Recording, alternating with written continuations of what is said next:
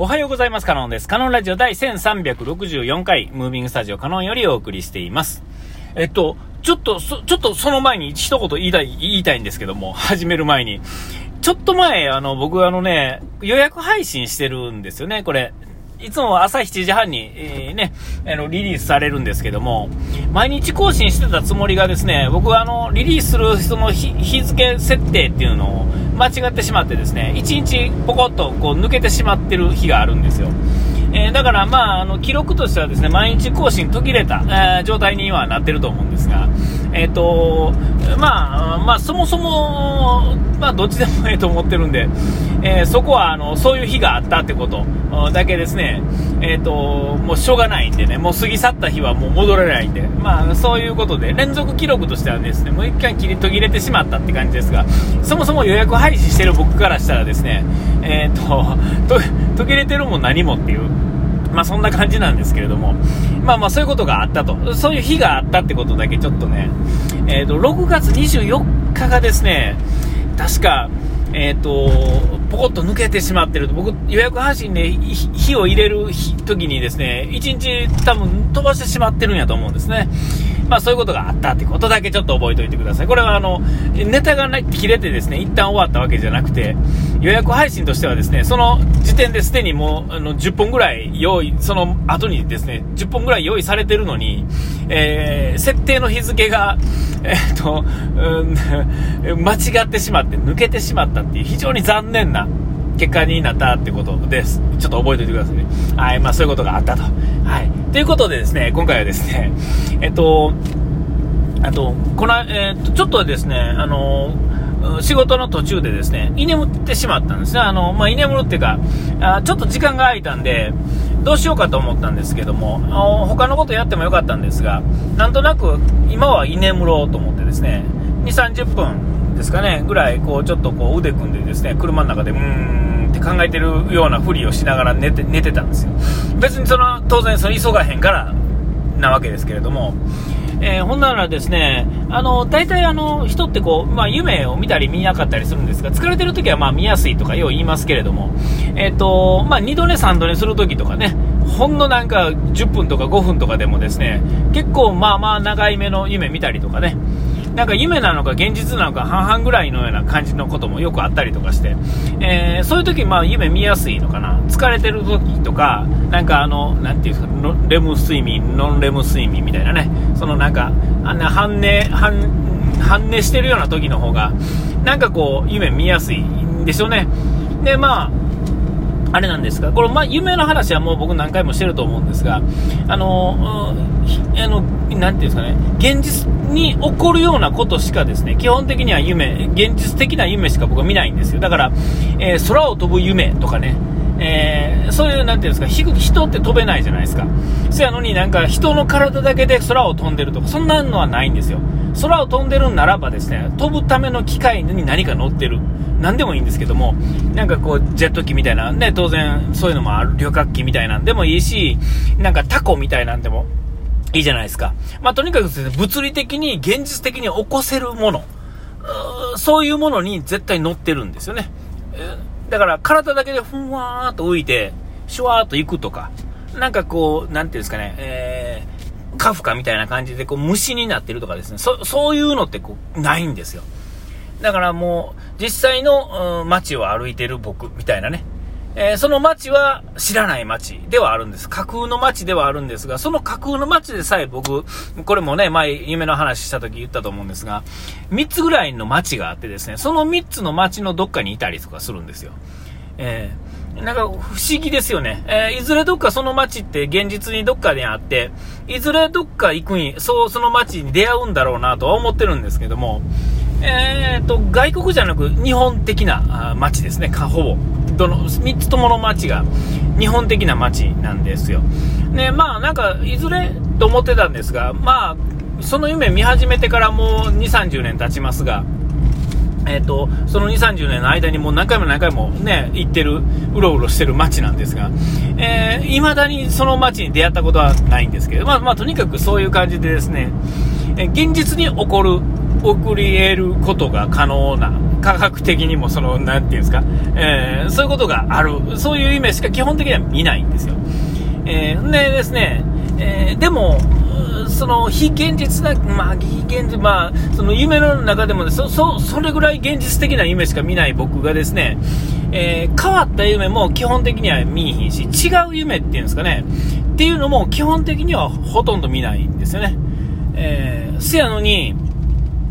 見たんですよ、その、居眠ってる時にね。え、それはまあ何の夢かっていうとですね、まあ、えー、まあ具体的に言うとこう、えっと、知らない会社なんですけれども、会社というかですね、なんか建物ですね。えー、で、えっと、そこに、えー、の何かでこう歩いて行ってですね、ほんなら、その建物入る手前でですね、2人ほど、えっと、古い友達っていうんですかね、え、に会ってですね、で、2人ともに喋って、えー、あこ、こんなやつと久々に喋ったなと思いながら上上がっていって、その建物の中でですね、ちょっと仕事のなんか事務処理みたいのを、なんでか知らないですよ、突然してて。ほんならしてる、してる途中で窓の外をパッと見たらですね、でっかい地震が来てですね、その、外にあるなんか別の建物のなんかこう機材っていうんですかね、機材ってなん、なんていうんですか、あの、こう、ビルを建てるときにこう、なんかつる、つるしてこう、クレーンあるじゃないですか。あれがですね、わーんと崩れるのを見ながらですね、おい、地震やぞ、地震や、外出ろとか言うてですね、えー、なぜかあの階段をガーッと駆け下りてですね、建物の外に出るっていう、まあそういう夢を見たんですよ。で、一回ごっついのが来てですね、なんかこう、そういうのが崩れたりなんかしてて、で、まあ外へ出てですね、おお、でっかいの来たなーっていうところぐらいで終わったんですけれども、なかなかそれ見ないんですよね。えー、まあ、その夢でさえあの現実に起こり得る設定ですよね、えー、実際あると思うんですけども、えー、まあ、でも、その地震の夢とか、そういうのとか、そのまずね、懐かしいやつに2人も会う、しかも現実にリアルに知ってるやつ。やけど、もう2、30年は喋ってないっていうか、見てないやつと、えー、喋ってですね、で、えー、てかその時点でね、すでに夢の中で、えーって思ってたんですよ。えらいやつと会うたなーって思ってたんですよ。ほんだら今度はその夢の中でですね、ああ、夢の中でその続きとしてですね、大地震が起こってですね、周りの建物の何かが崩れる。で、焦って降りていく。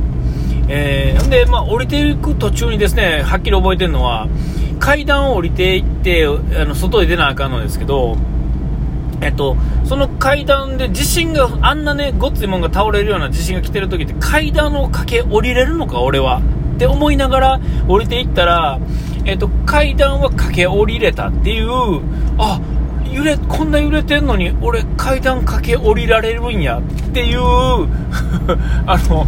なんていうんですか、ことだけはすごい覚えてるんですよ。あ、よかった。これで途中でゴーンってこけてしまって、なんか建物崩れて、潰れたらどうしようって思いながら、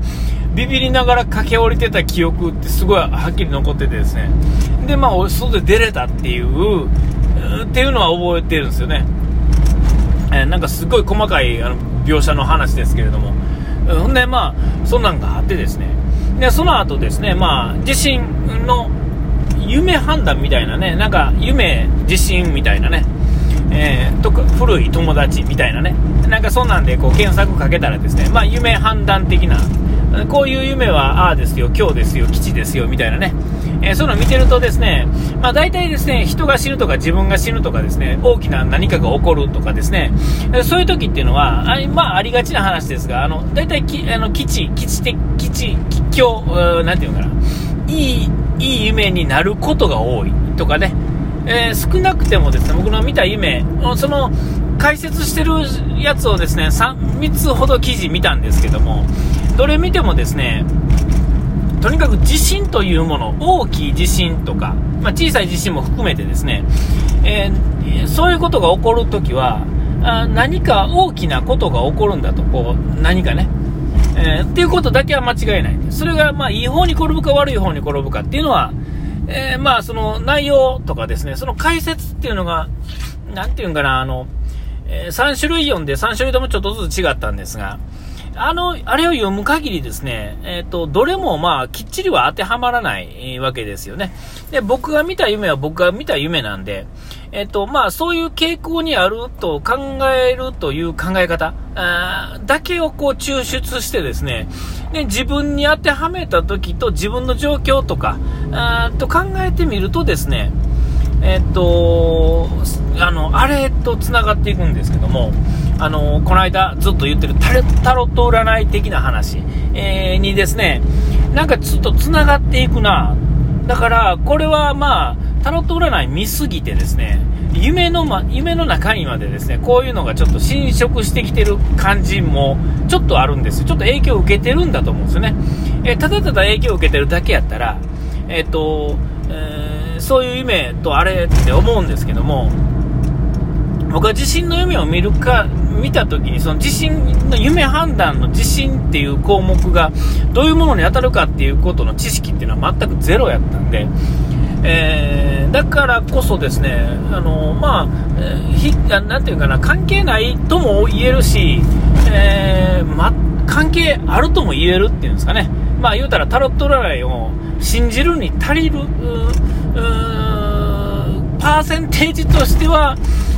50%ってか30%とか20%ぐらいはあるのかなと。全くもって全然違う項目のものが、